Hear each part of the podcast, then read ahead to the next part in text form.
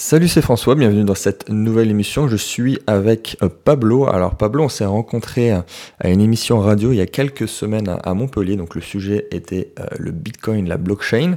je vais le laisser se présenter. Alors rapidement, il est doctorant sociopolitique et chargé de TD en économie. ce qui serait intéressant, bah, c'est d'avoir son expertise sur des sujets un petit peu pointus, c'est vrai. Donc j'ai posé pas mal de questions. je vais lui poser pas mal de questions qui viennent des abonnés et notamment de ceux qui sont dans le groupe privé je leur dit, bah voilà, il y a quelqu'un qui, qui a un, grand savoir sur, euh, sur le domaine et on va lui poser quelques questions. Donc là, c'est vraiment les questions qui viennent euh, de vous abonnés. Donc on va lui laisser euh, la parole. Est-ce que tu peux te présenter, nous dire un petit peu plus sur toi, comment tu as connu le monde de la crypto, de la blockchain et que fais-tu aujourd'hui? Alors oui, bonjour François, merci de ton invitation déjà. eh bien, je viens plutôt du monde des sciences sociales, du monde de l'économie, et malheureusement, dans ce monde-là, on a généralement un rejet, euh, un rejet des crypto-monnaies, en tout cas une méfiance. Et il y a relativement peu d'articles scientifiques qui s'écrivent là-dessus, et généralement, ce sont des informaticiens qui, euh, prennent leur lait. J'ai découvert les, crypto-monnaies dans le cadre de ma thèse. je ne vais pas trop m'étendre là-dessus, mais euh, c'était en Argentine, donc euh, mon sujet de thèse porte sur, euh, sur des mouvements ouvriers en Argentine qui mettent en place euh, dans leurs unités productives une monnaie alternative basée sur une blockchain. Donc à partir de là, j'ai commencé à m'intéresser plus profondément sur le Bitcoin, mhm. puisque j'avais un ami qui en, en 2013 avait acheté, avait acheté quelques Bitcoins, et en 2017 il était millionnaire. Et je me rappelle que euh, lorsqu'il les avait achetés, je me suis concrètement euh, moqué de lui. Je lui ai dit, mais qu'est-ce que c'est que cette monnaie Et bon, il est, devenu millionnaire, donc euh, ça, ça, a quand même attiré un peu mon attention. donc, je suis entré en contact avec le groupe d'informaticiens qui soutenait cette monnaie, qui s'appelle d'ailleurs la monnaie PAL en Argentine. Ouais. Et euh, bon, j'ai commencé à creuser un petit peu du côté de la blockchain, euh, regarder comment ça fonctionnait. J'ai vraiment bénéficié de l'expertise de ces informaticiens qui euh, ont un petit peu complété mon point de vue sur les monnaies, un point de vue en tant qu'économiste. Donc C'était en quelle année ça?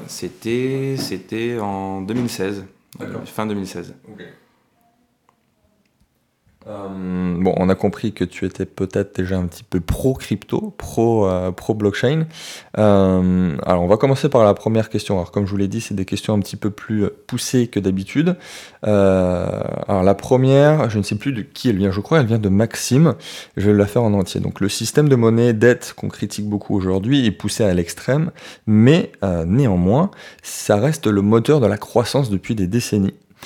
Que pouvons-nous attendre de l'activité économique si on remplace le système de la monnaie dette par le Bitcoin? Quel serait l'impact sur l'économie? Alors, euh, par rapport à la croissance, déjà Maxime, c'est une excellente question. Je veux juste préciser une, euh, un aspect. Le, système de monnaie de dette n'est pas le seul, n'est pas le seul moteur de la croissance. Hein. Dans les modèles de croissance, on a euh, quelques facteurs principaux. Les derniers modèles font, dans, l'état actuel de la littérature, nous, nous parle de l'accumulation de capital physique, de l'accumulation de capital humain, du progrès technique et des institutions qui sont plus ou moins favorables à la croissance. Paradoxalement, dans ces modèles, on parle très rarement de création monétaire par le crédit. Pourtant, je pense que, en effet, il y a un mécanisme euh, inhérent à la création monétaire par le crédit qui fait qu'on serait dans une course de croissance infinie. Mmh. Euh, je, vais un petit peu expliquer le mécanisme. Je pense que la question vient peut-être de là, au fait, au final. Oui, oui. Donc, euh, pourquoi cette course en avant? Imaginons que euh, je veux acheter un appartement à Paris. Hein. Je, vais prendre l'exemple depuis le début. Allez, 40 mètres carrés, 10 000 euros le mètre carré. bon exemple. 400 000 euros, je vais voir mon banquier, je lui dis, bon voilà, je suis chargé de t'aider, je pourrais vous rembourser. Et il m'octroie le crédit mon compte courant est crédité de 400 000 euros. Où étaient ces 400 000 euros juste avant? Eh bien, il n'existait pas, tout simplement. La banque, en effet, est la seule. Euh, les banques sont les seules institutions euh, monétaires qui peuvent. Appuyer euh, sur un bouton. Voilà, appuyer sur un bouton et créer de la monnaie. Créer de la monnaie acceptée par tous. le problème est que j'ai une dette de 400 000 euros. Et imaginons qu'on est dans une économie, il n'y a que moi, le banquier et François. Hmm. dans toute l'économie, il n'y a que 400 000 euros qui circulent mais je devrais rembourser 400 000 euros plus les intérêts. Ce qui veut dire que au niveau macroéconomique, nécessairement, un autre agent devra s'endetter hmm. pour créer cette monnaie qui à ce moment-là n'existe pas. Évidemment, je veux préciser, les agents qui s'endettent ne s'endettent pas pour que moi je puisse rembourser mon crédit. Hein. Ils s'endettent pour financer leurs propres investissements, etc. Mais on est toujours obligé de produire pour rembourser justement ces intérêts qui n'existent pas dans la masse monétaire au moment où la dette est contractée. D'où la course en avant. Euh, je précise tout de suite, hein, j'ouvre une petite parenthèse pour dire que ce système pourrait être euh, court-circuité, disons, ou neutralisé avec un taux d'intérêt euh, zéro.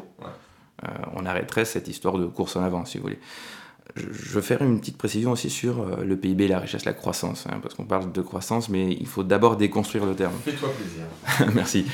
Donc, qu'est-ce qu'on entend par croissance? C'est euh, l'accumulation euh, de richesse, si vous voulez. C'est une manière de le voir. On peut aussi dire que la croissance, c'est la, la, comparaison d'un flux de création de richesse par rapport à l'année précédente, etc., ou à la période précédente.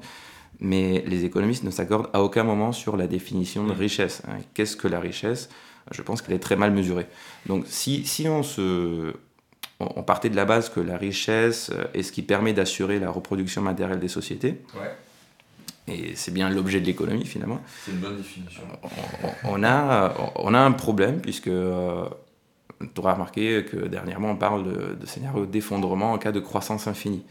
Euh, croissance de quoi? Croissance de la richesse. Hmm.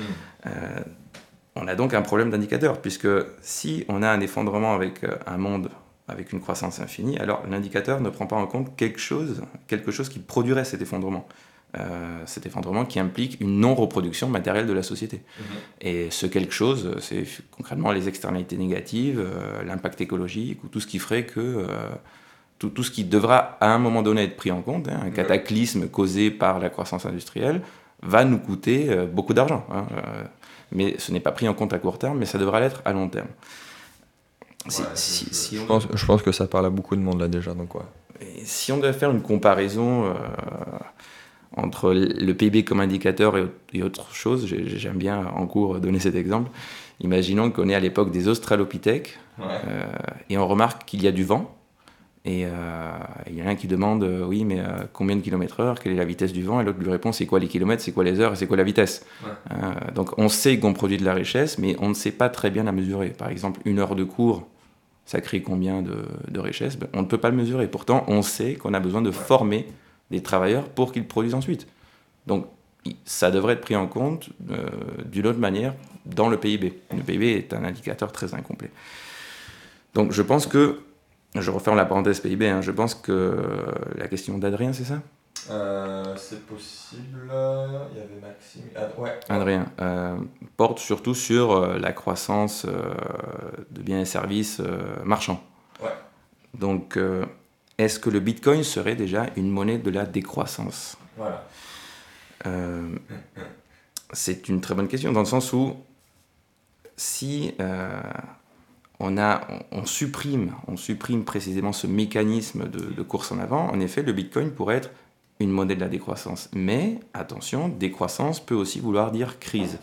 Dans le sens où si vous avez une société de marché régulée par des mécanismes de marché et vous bloquez un de ces principaux mécanismes de marché en imposant une monnaie qui euh, ne répondrait plus justement ou qui ne serait plus en adéquation avec toutes les autres institutions qui fonctionnent aujourd'hui, eh bien, vous aurez un scénario type Grèce, type Portugal, type Italie. Là, vous avez de la décroissance, vous avez une chute du PIB, mais qui s'accompagne de forts taux de chômage, de forts taux de pauvreté, de suicide, etc.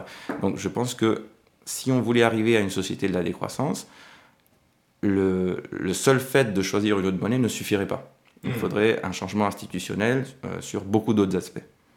Après, il y a la question aussi court terme et long terme. Parce que là, le court terme sur le Bitcoin, c'est, bah, comme il l'indique dans la, dans la question, ça pousse à la conservation. Ça pousse du coup effectivement à une décroissance au court terme si on, est là sur un, type euh, un or qu'on va garder ça chez soi pour conserver à, long terme ça c'est ce qu'on c'est ce qu'on met en place aujourd'hui sur le bitcoin au court terme mais comment ça peut arriver au long terme pour mettre en place vraiment quelque chose de viable? Eh bien, si je réponds à cette question maintenant, je suis en train de m'avancer sur une autre question qui porte sur la déflation. Euh, je vais essayer de ne pas trop euh, piétiner l'autre question. Donc, comment arriver à quelque chose de viable euh, comment concrètement universaliser le Bitcoin ou une autre crypto-monnaie qui est une offre complètement rigide, hein, qui soit... Si on, si on part sur le, une crypto qui est purement monétaire, purement là pour remplacer une devise. D'accord, pour remplacer, disons, toutes les monnaies fiat du monde. Par exemple. D'accord. Ça voudrait dire que les agents économiquement rationnels à un moment donné, se dirait je ne veux plus de monnaie fiat. Euh, donc on reporte tout ça sur le Bitcoin ou sur une autre monnaie. Il convient de se demander comment est-ce qu'on pourrait arriver à cette décision collective. Euh, tant que vous êtes par exemple endetté en dollars, eh bien vous aurez besoin de dollars pour payer votre dette.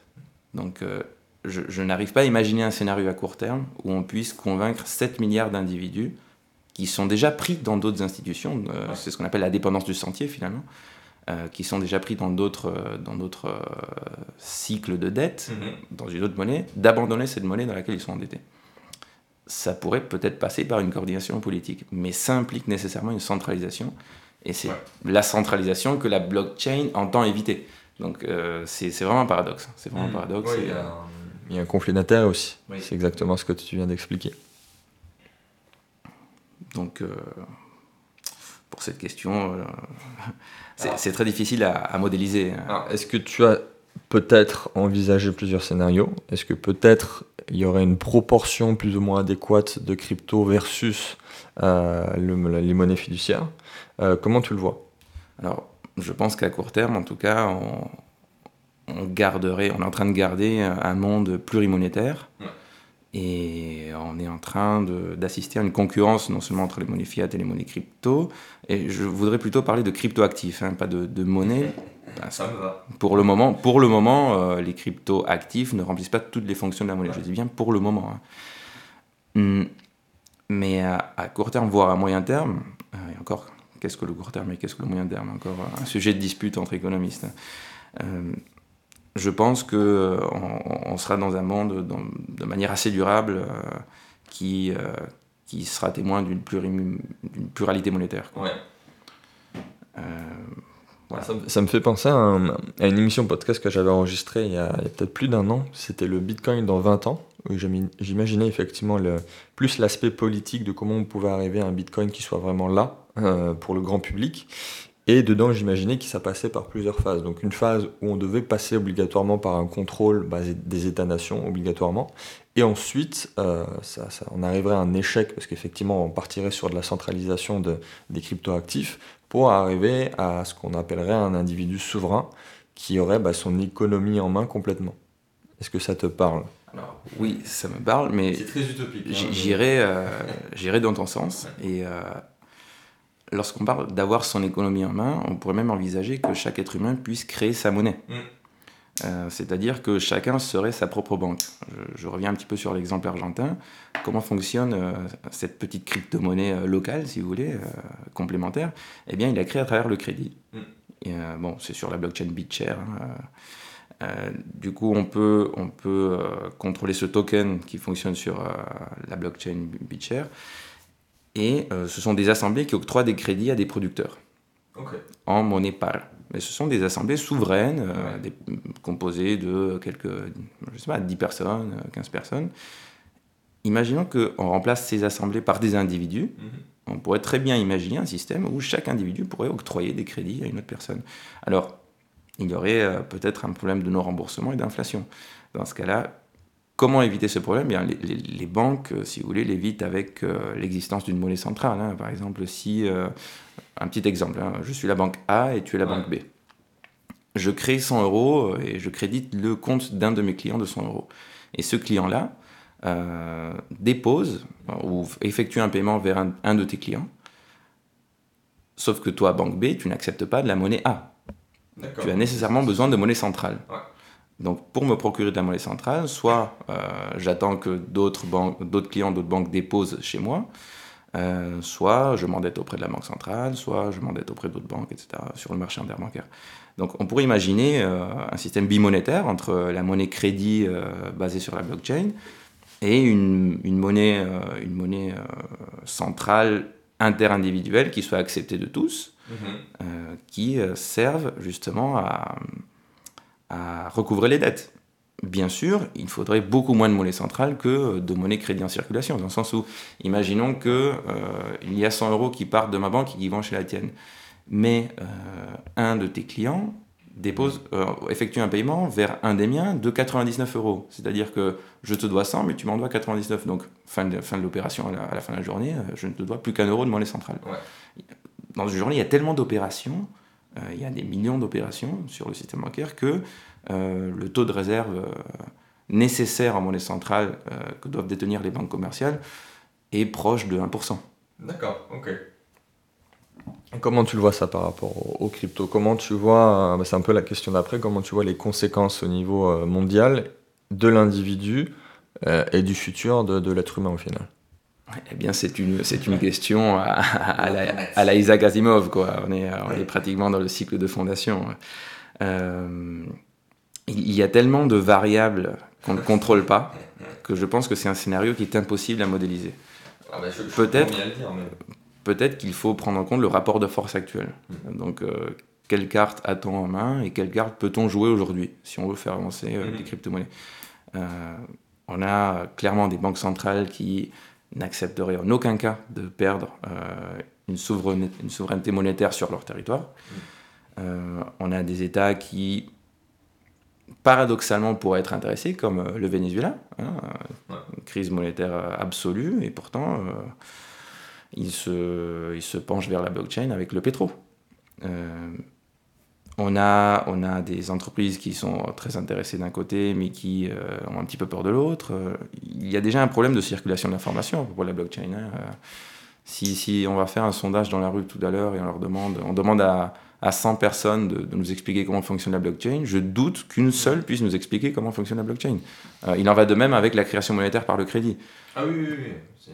Ah, après, encore une fois, là, bon, ça, je vais, peut-être me répéter, mais dans l'idée, la blockchain, donc la technologie qu'il y a derrière, le grand public n'est pas censé comprendre comment ça fonctionne, comme Internet. Et on n'est pas censé, le grand public ne sait pas comment ça fonctionne derrière Internet. Pourtant, il l'utilise. Alors en effet, on n'a pas besoin d'avoir une connaissance scientifique des, de la réalité pour euh, avoir une connaissance pratique mm. de cette même réalité.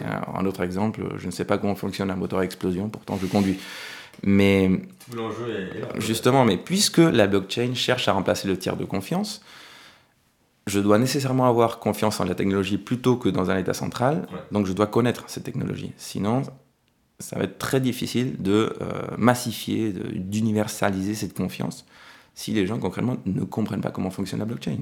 Euh, je donne juste un exemple. Hein. Dans plusieurs cours d'économie, j'ai entendu euh, de la part de certains professeurs qui nous disaient la blockchain a été piratée et le cours du Bitcoin s'est effondré. Non, la blockchain n'a jamais été piratée et je pense que c'est un scénario tout à fait improbable. Ce qui a été piraté, ce sont certaines plateformes d'échange. De la même manière, on peut vous voler votre carte bleue, le système bancaire ne s'effondre pas. C'est quelque chose qui revient souvent, euh, même au niveau de juste simplement un compte. On n'a pas fait les choses bien, on n'a pas mis une sécurité à 100%, et euh, on retrouve dans les médias euh, X bitcoins qui ont été volés ou perdus à tout jamais, on, met à cause la blockchain. Mais effectivement, c'est super intéressant. Il y avait une vidéo que j'avais tournée au printemps de, cette année, c'était un, petit aperçu que j'avais fait au niveau du, du bassin Jacqueur à Montpellier, où j'avais interviewé des gens pour leur demander, euh, donc c'était un micro-trottoir, pour leur demander ce, qu'ils connaissaient des cryptos, de la blockchain. Bon, évidemment, on retrouve de les chiffres que tu as donnés tout à l'heure. Sur 20, 25 personnes, il n'y avait aucun qui était capable d'expliquer ce que c'était. Et il y avait plusieurs questions que je posais, notamment une sur euh, justement la question de la confiance.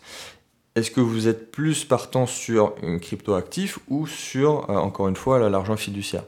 La plupart du temps, nous ils répondaient à l'argent fiduciaire. Pourtant, je leur disais que c'était quand même centralisé contrôlé par le gouvernement, par un État-nation, et euh, comparé au Bitcoin qui est plutôt décentralisé et qui est contrôlé par, euh, par les individus. Et là, ils changeaient complètement d'avis parce que forcément, on ferait moins confiance à un État-nation. Euh, est-ce que ça peut passer par, par cette idée-là de, de, que chacun fasse confiance plutôt à son voisin que plutôt par une force supérieure qui est l'État-nation aujourd'hui? Pour, admettre euh, cette hypothèse, il faudrait admettre que 100% de la population partage une opinion politique. Et je pense que à l'heure actuelle, c'est impossible. vous aurez nécessairement des défenseurs de l'État-nation. D'ailleurs, sur certains aspects, l'État-nation est ah positif, sur d'autres aspects, il ne l'est pas, etc. finalement, vous avez relativement peu de gens qui pourraient croire que l'État-nation ou que la Banque centrale irait, euh, entre guillemets, les arnaquer et qu'ils puissent perdre leurs euros. En tout cas en France, en, en mm. Europe.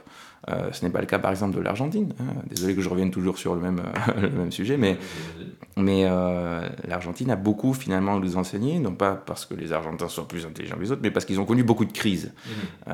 en 2001, par exemple, on avait une suite de faillites bancaires. Le gouvernement bloque les retraits mm. de pesos des épargnants. Donc vous alliez euh, retirer votre argent réellement et vous disiez non, non, cet argent n'est plus là, on l'a plus. Comment ça? Ce sont mes économies? Ah, mais non, en faillite de la banque, on n'a plus d'argent. Euh, et le, le, président de l'époque, Eduardo Dualde, ah bon, il faut savoir qu'à l'époque, un peso était égal à un dollar. Hein. on avait une parité totale. Bon, évidemment, les réserves de dollars diminuent en temps de crise, on peut, ne on peut plus assurer la parité. Pourtant, le président dit si vous aviez euh, des pesos, vous aurez la même quantité de dollars. Mhm. Une semaine après, on évalue, euh, on évalue la monnaie de 300% et toutes vos économies fondent. Les économies de toute une vie fondent d'un jour à l'autre. Bah, Là, vous aurez par exemple un terreau favorable pour introduire justement euh, l'argument confiance blockchain. Bah, le, problème, c'est que, euh, bon là on est sur un, cas particulier, justement parce que ça s'est mal passé, mais imaginons, justement, il y a des scénarios où on imagine une crise euh, mondiale, même si ça ne va pas arriver du jour au lendemain, mais qui serait vraiment euh, bien plus impactante que la précédente, et on arriverait sur forcément une, une, échelle bien plus importante de soucis qu'on pourrait comparer comme celui-ci à celui de l'Argentine. Mmh. Est-ce que ça peut passer par ça, justement? Eh bien, pour que euh, ça passe par justement le scénario euh, dont, tu fais, hmm. dont tu fais allusion, il faudrait nécessairement une faillite du système bancaire. Parce que, une crise mondiale, c'est une chose, euh, la, la, hausse des taux de pauvreté et de chômage, c'est une chose, autre chose, c'est la faillite du système bancaire. Hmm. si, si je vois que la richesse les plus riches augmentent, les inégalités augmentent, etc., ce n'est pas le système bancaire que je vais remettre en cause. C'est, si tu veux, euh, je sais pas, le capitalisme, euh, je sais pas. Il y, a un peu de ça aussi, parce que bon, pendant une période, on ne s'imaginait pas sans roi, par exemple, pourtant on leur a coupé la tête. Est-ce que ça peut être un peu la même logique ici? Ah, c'est, une logique assez... Euh, pourquoi, pourquoi pas hein, oui, pourquoi pas. Bon, juste une petite précision. En France, on a coupé la tête au roi parce que Louis XVI était particulièrement stupide, mais euh, et particulièrement peu, peu, euh, peu conciliant. Mais euh, regarde l'Angleterre, ils n'ont pas coupé la tête au roi, ils ont monarchie parlementaire. Est-ce qu'on aurait. la question, c'est à qui tu couperais la tête pour imposer le bitcoin? Tu, tu n'as pas un système personnifié ici. je pense que s'il fallait populariser le bitcoin, euh, eh bien déjà ça ne dépend pas de nous, hein, parce que les forces en présence sont déjà en action dans, le modèle, si tu veux, ou dans la réalité. Et euh, si ça devait se faire, je pense que ça devrait passer par, euh, par du militantisme, de l'information, de... et finalement, l'usage appelle l'usage. Hein. c'est ce qu'on appelle la confiance méthodique. on voit que les autres font quelque chose, ça fonctionne. Mmh. Puisque ça fonctionne, finalement, on est assez, on est assez peu évolué dans ce sens-là. Mais bon, si je vois que. Oui, voilà, c'est comme ça que ça marche. Quoi. Euh, pourquoi j'utilise de l'euro euh, Ce n'est pas parce que euh, l'État français me dit que je dois utiliser de l'euro. ça, c'est, si vous voulez, le coup de pied initial. Mm. Mais j'utilise de l'euro parce que les gens acceptent des euros comme moyen de paiement. Sinon, je n'accepterai pas des euros comme moyen de paiement. C'est ce qu'on appelle la confiance mimétique. Est-ce que tu veux rajouter quelque chose peut-être sur les conséquences que pourraient apporter les, euh, les crypto-monnaies, peut-être au niveau, encore une fois, de, la planète. je ne sais pas, hein, ça peut être même au niveau de l'ingénierie de la blockchain, pas forcément de, euh, de l'économie ou, purement euh, financier. Mm, d'accord, mais j'aimerais bien parler peut-être juste de la blockchain Bitcoin. on observe, alors déjà, on, est parti de la base, sur une base très crypto-anarchiste, code is law. Sauf que Codislo retire tout élément politique euh, du Bitcoin, et comme tu l'as très bien dit dans l'émission où nous nous sommes rencontrés, le Bitcoin est finalement assez politique. Euh, et même si les raisons de vouloir l'introduire sont politiques, déjà c'est une réponse euh, à la crise de 2008 hein, et à la centralisation des, des, banques, etc.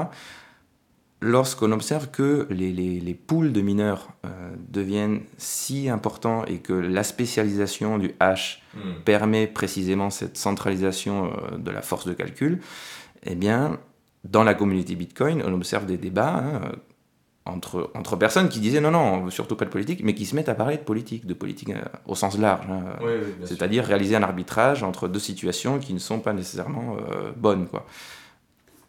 Donc, des opinions, il y a certaines opinions qui, qui, qui vont dans le sens de changer le hash, par exemple, ou d'introduire euh, plusieurs hash de manière à que je ne puisse pas, avec une seule carte, me spécialiser dans le hash 256, si je ne me trompe pas, pour, le Bitcoin.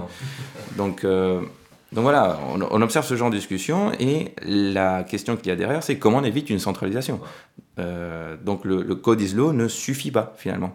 Et puisque le, code a été codé par des êtres humains, les êtres humains étant imparfaits, euh, on a toujours d'autres êtres humains pour soit critiquer, soit essayer de réparer euh, les, erreurs des, premiers. Euh, le, code ne tombe pas du ciel, les lois non plus, la monnaie non plus. Ce sont des, constructions humaines. Comment on fait alors? Qu'est-ce qu'on met en place? Qu'est-ce que, quelle est la suite un peu de, de la logique qui, au final, comme on l'a dit, bon, de base est, cyber-libertarien, pour arriver à aujourd'hui des questions politico-économiques de centralisation du, Bitcoin? Eh bien, je n'ai pas tout à fait répondu à, la question précédente. Mais imaginons qu'on ait une monnaie planétaire où, euh, où on a une production très centralisée et peut-être euh, une, une concentration de, de, cette monnaie entre peu de mains, hein. sachant qu'il n'y a pas de nouvelle monnaie créée, cette concentration peut aboutir à des inégalités extrêmes. Euh, eh bien, est-ce qu'on ne serait pas en train de revenir à un modèle tout à fait centralisé, le même qu'on a essayé d'abandonner? Alors, comment on fait? Je pense que déjà, il faut introduire cette question dans l'agenda public. Euh, en France, je trouve qu'on est assez conservateur sur la question. Euh, il suffit de regarder le rapport de France Stratégie sur euh, les, ICO, les ICO pardon, et la régulation des ICO euh, pour se rendre compte qu'on on a, on a un petit bijou en France, on a des ingénieurs mais hyper talentueux qui, qui disent bon ben, finalement le gouvernement ne, ne, fait pas trop attention à nous, on va aller ailleurs. Quoi. autre question, est-ce que la régulation est évitable ou pas? Mm. Euh, est-ce qu'à un moment donné, on n'aboutit pas à une situation où vous devez nécessairement réguler d'une manière ou d'une autre? Je donne juste l'exemple de, la circulation des voitures. Euh, il faut, pour que tout le monde puisse circuler, restreindre la liberté individuelle de circuler. Un feu rouge, c'est une atteinte terrible à la liberté individuelle de circuler. Mais sans feu rouge, personne ne pourrait circuler. Euh, c'est-à-dire qu'il a fallu réguler, euh, si vous voulez, le, le, marché de circulation des voitures, hein, entre guillemets, pour permettre l'existence de ce marché, pour permettre l'existence de, circulation de voitures. Euh, est-ce qu'il n'en va pas de même avec, avec le marché monétaire, le marché des, des cryptoactifs, etc. C'est une question que je me pose. Et à partir du moment où vous introduisez l'élément régulation, vous introduisez l'élément centralisation, et surtout, euh, je pense que les débats régulation oui-non sont des débats un petit peu enfantins. C'est quelle régulation oui, quelle régulation non. Hmm. Euh, d'ailleurs, euh, et là je fais un petit clin d'œil à l'école de la régulation française, on ne, il, faut, il faut se rendre compte que par exemple le capitalisme, même le plus libéral, a des modes de régulation. La question, ce n'est pas est-ce que l'État régule ou pas? C'est comment se, régule ou s'autorégule ce système. Mais dans autorégulation, vous avez nécessairement des éléments de régulation. Ok, ok. Euh, ça me fait penser à autre chose. Là. Je ne l'avais pas noté dans les questions, mais il y a des très très grands économistes, euh, même si ce pas des, des, prix Nobel, mais qui sont très pro et d'autres qui sont très anti euh, Bitcoin, blockchain, Comment t'expliques que des personnes qui, se, sont elles-mêmes spécialisées et qui ont eu à peu près le même, la même histoire, le même recul sur ça, ont des conclusions complètement différentes là-dessus? Ah bah, ça ne concerne pas que la blockchain hein, parmi les économistes. Euh, donc, euh, oui, oui, ce qui est intéressant avec l'économie, c'est qu'on peut avoir un prix Nobel qui, raconte une version A, si vous voulez, et l'année suivante, vous avez un prix Nobel qui raconte exactement le contraire. Euh, soit dit en passant, euh, les prix Nobel en économie, ce ne sont pas vraiment des prix Nobel, ce sont des, euh, prix de la Banque de Suède en mémoire d'Alfred Nobel, qui font état d'une tentative d'auto-légitimation scientifique de l'économie par rapport aux autres sciences sociales. Mais l'économie n'est pas une science exacte. Sinon, vous n'auriez pas deux prix Nobel qui se contredisent fondamentalement. Et voilà, d'où ma question.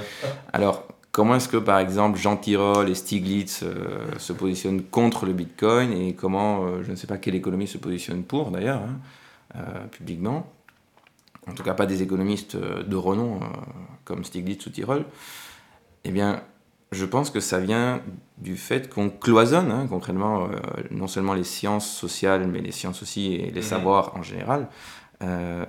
Pourquoi? Parce que vous avez des économistes qui peut-être ne s'intéressent pas au fonctionnement de la blockchain, peut-être qui ne comprennent pas les implications de la blockchain, et qui voient dans le Bitcoin une sorte de de montage euh, informatico-financier, euh, mmh. voué à, entre guillemets, se, casser la gueule. Hein.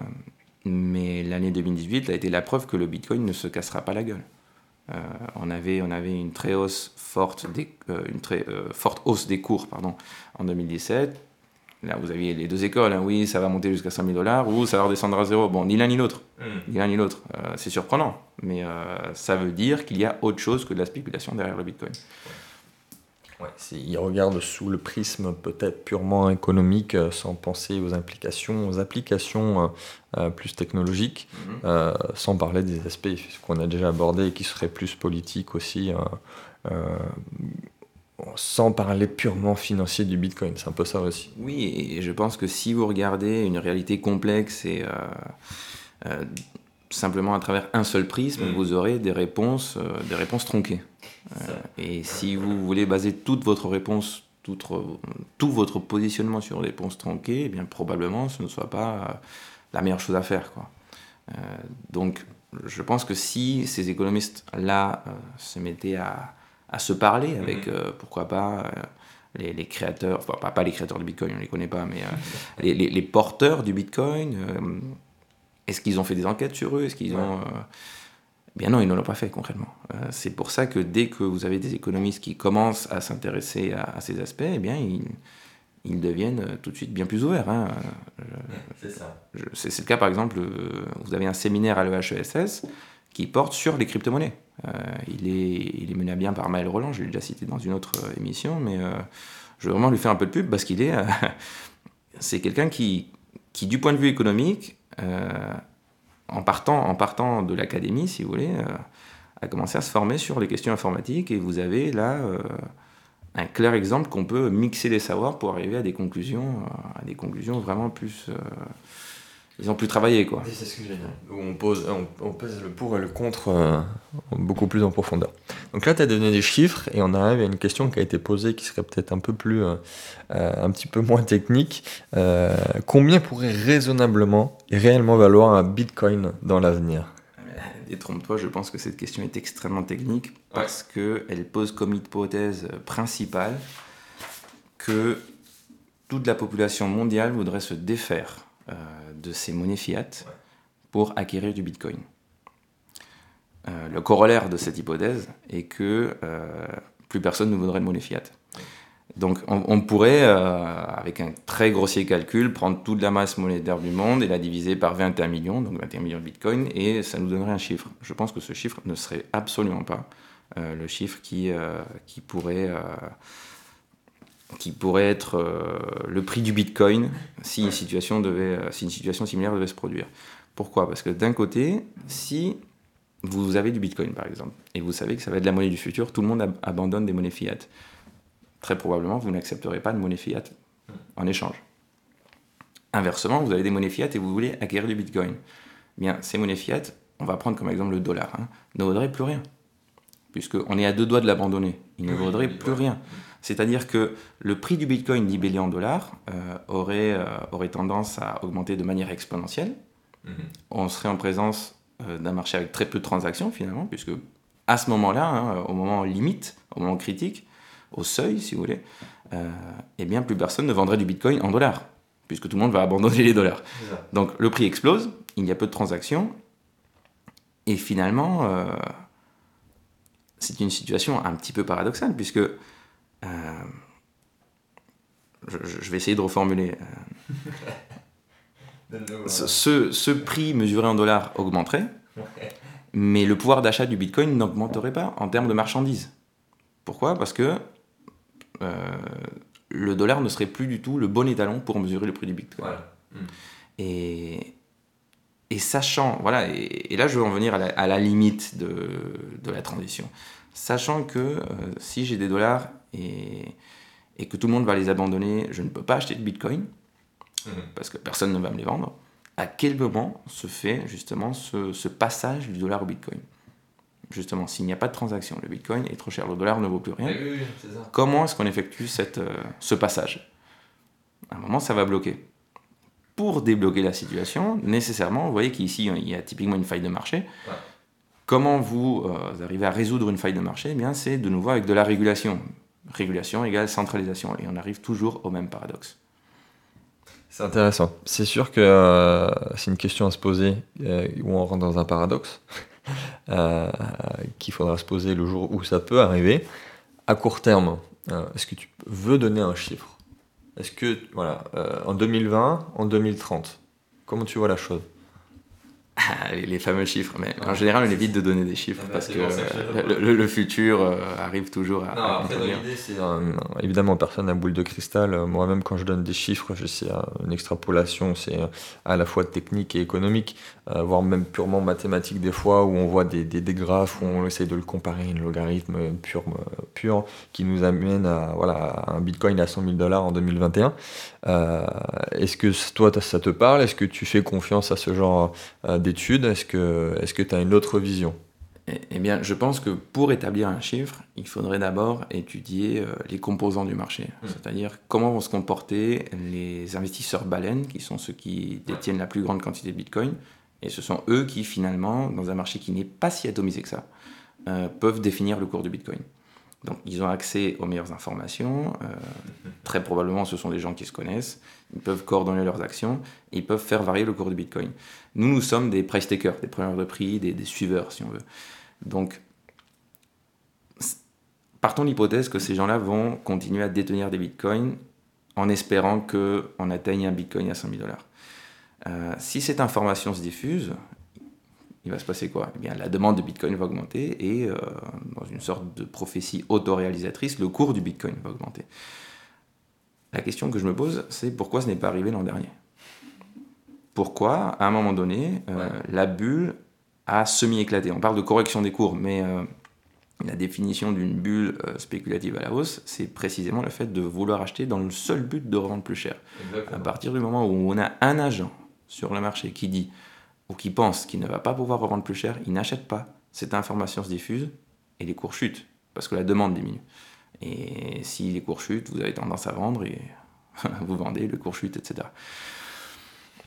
Donc, pour le chiffre, voilà, pour, le chiffre, je suis tenté de penser que euh, à moyen terme, le cours du Bitcoin va augmenter. Sauf si, et là on ne peut vraiment pas le prévoir, sauf si apparaît sur le marché une autre crypto-monnaie euh, dix fois plus performante, basée sur une innovation technologique qu'on ne peut absolument pas prévoir. Hein. Oh, on, est sur, ce qu'on appelle un signe noir, c'est quelque chose qu'on ne peut pas du tout prévoir. Et, même en imaginant qu'il y a quelque chose de mieux, ça ne veut pas forcément dire que ça sera adopté aussi par la masse. On peut avoir la meilleure idée euh, révolutionnaire de l'histoire, c'est pas pour autant que ça va être euh, adopté par la masse. Oui, oui. Euh, mais on pourrait aussi prendre l'exemple de, Google. Hein. Vous vous rappelez, euh, Google était une toute petite start-up de la Silicon Valley à l'époque où il y avait des géants par rapport à Google.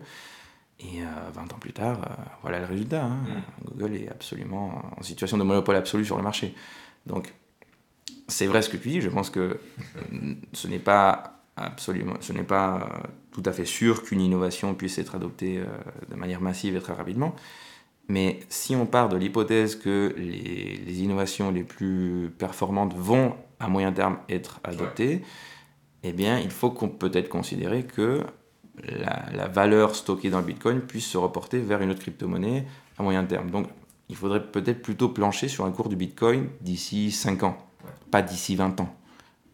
Car d'ici 20 ans, on ne peut vraiment pas prévoir ce qui va se passer c'est beaucoup trop compliqué. Et le nombre de paramètres, euh, Jack, qui est compliqué à prendre en compte aujourd'hui, dans un 20 ans, c'est un peu impossible, c'est sûr. Euh, bah, merci beaucoup Pablo. Est-ce que tu veux rajouter quelque chose? Euh, Est-ce que tu as d'autres réponses à nous donner sur des aspects qu'on n'a pas encore abordés? Alors oui, tu m'avais envoyé d'autres questions aussi. Je voudrais peut-être aborder l'aspect monnaie déflationniste du, du, Bitcoin. Alors, je me rappelle que dans la question, euh, euh, l'internaute précisait qu'on n'avait jamais utilisé de monnaie déflationniste dans l'histoire de l'humanité. Eh bien, c'est plus ou moins vrai, plus ou moins faux. Euh,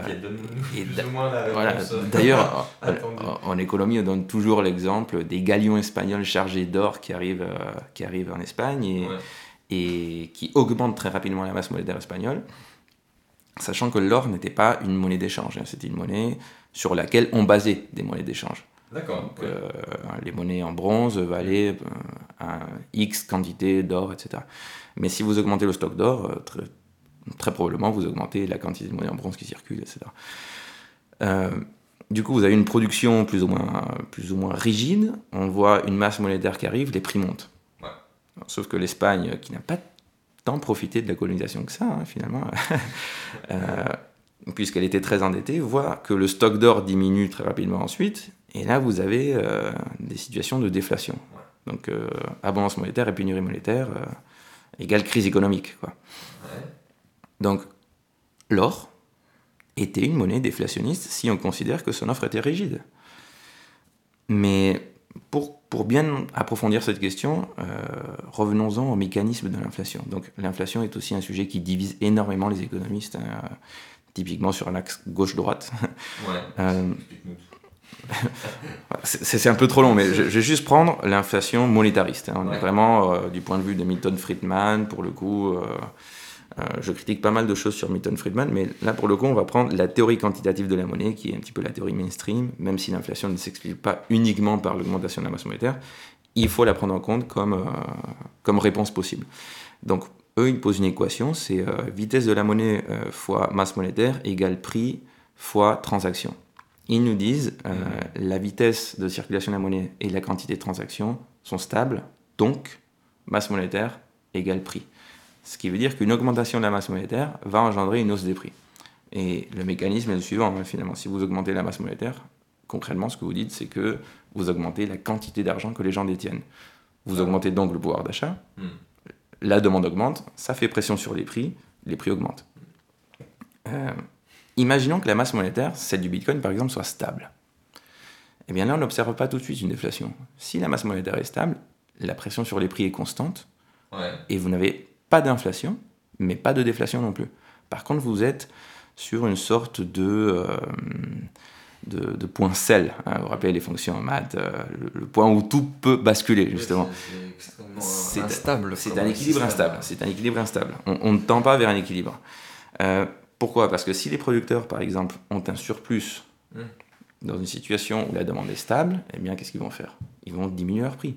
Et s'ils commencent à diminuer leur prix, euh, vous avez une situation de déflation qui a le caractère d'être auto-entretenu. Pourquoi? Parce que si tout le monde diminue ses prix, vous consommateurs, vous attendez que les prix diminuent. Sauf que la demande à court terme continue à diminuer. Et les producteurs, finalement, ils ont besoin d'entrée d'argent, ils voient que, ça, que le chiffre d'affaires euh, diminue. Bon, qu'est-ce qu'ils font? Ils licencient ou ils baissent les salaires. Donc la demande diminue encore, donc les prix diminuent encore et rebelote. Et là, vous arrivez à une situation de crise. Alors, cette situation, paradoxalement, dans un, monnaie, dans un système euh, avec de la monnaie euh, crédit, sachant que, comme j'explique tout à l'heure, il faut toujours remplir la baignoire, euh, euh, car le remboursement des crédits équivaut à la destruction monétaire, eh bien, est un système qui peut aller très très loin euh, dans le chemin de la crise, hein, si vous voulez. Pourquoi? Parce que il n'y a plus de nouveaux investissements, et donc la baignoire se vide, la masse monétaire diminue encore, la demande diminue encore, et ainsi de suite, ainsi de suite, ainsi de suite. Dans le cas du Bitcoin, je pense que la déflation serait limitée. Mmh. Dans le cas où il y a une déflation. Pourquoi? Parce que le Bitcoin est géré comme une sorte de monnaie pleine. Il n'y a pas de destruction monétaire. C'est-à-dire que l'effet euh, baignoire qui se vide et diminution du pouvoir d'achat ne s'observerait pas. On aurait peut-être euh, des mécanismes euh, d'incitation de marché, et là aussi vous avez une faille de marché, hein, qui ferait que les prix auraient tendance à baisser et cette baisse serait autant entretenue jusqu'à un certain moment, parce que concrètement, à un moment il faut manger, il faut acheter. Hein. et là, vous auriez ce pouvoir d'achat disponible. Vous l'auriez. Donc peut-être que plutôt que de parler de tendance, de, de, monnaie déflationniste, on pourrait parler de monnaie à tendance déflationniste qui serait contrecarrée par d'autres tendances. Euh, je voudrais aussi aborder la question du pouvoir d'achat en Bitcoin. Je me rappelle, lors de l'émission précédente, on l'a abordé très rapidement. Et, et, si on parle de monnaie déflationniste, on est en train de dire, tiens, c'est très bien, le Bitcoin, euh, le pouvoir d'achat du Bitcoin augmente. Donc, euh, libellé en, monnaie fiat et en, et en marchandises. Hein. Euh, pourquoi? Parce que si le prix des marchandises diminue, eh bien, il faut concrètement euh, moins de bitcoin pour acheter la même quantité, ou avec la même quantité de bitcoin, vous achetez plus de, plus de marchandises. Ça ne veut pas dire que votre pouvoir d'achat augmente. Pourquoi? Parce que le pouvoir d'achat, par exemple, le, salaire réel, c'est le salaire nominal, donc ce que vous voyez sur votre fiche de paye, sur l'évolution du prix, sur les prix. C'est-à-dire que si votre salaire augmente plus vite que l'augmentation des prix, votre pouvoir d'achat augmente. Mais si les prix diminuent, mais votre salaire qui est aussi un prix, c'est le prix du facteur travail sur le marché du travail, diminue euh, plus vite que la diminution des prix, dans ce cas-là, votre pouvoir d'achat diminue. Donc, vous pouvez avoir une situation de déflation, c'est généralement le cas, où votre pouvoir d'achat diminue, même si le pouvoir d'achat de la monnaie augmente. D'accord, ok. Donc, comment imaginer un système où on éviterait cette déflation, euh, déflation crise hein euh, eh bien, pourquoi pas, euh, avec une offre rigide ou de, Bitcoin, on, pourrait très bien imaginer qu'il y aurait un organisme qui pourrait stocker mmh. des bitcoins pour rendre l'offre un petit mouvement rigide. Donc en temps de déflation, on introduit du bitcoin. Hein. il y a toujours 21 millions, mais la quantité de bitcoin disponible circulant dans l'économie pourrait varier. Et sinon, on pourrait pourquoi pas imaginer introduire la variable crédit dans ces systèmes basés sur le Bitcoin. Le Bitcoin pourrait devenir une, une monnaie de référence, euh, voire une monnaie centrale, et on pourrait la faire jouer avec euh, des monnaies crédit également basées sur la blockchain, comme la monnaie PAL, par exemple. Évidemment, de nouveau, on arrive au problème, au, à la question de la centralisation. Et je pense qu'elle est inévitable, cette centralisation à un moment donné.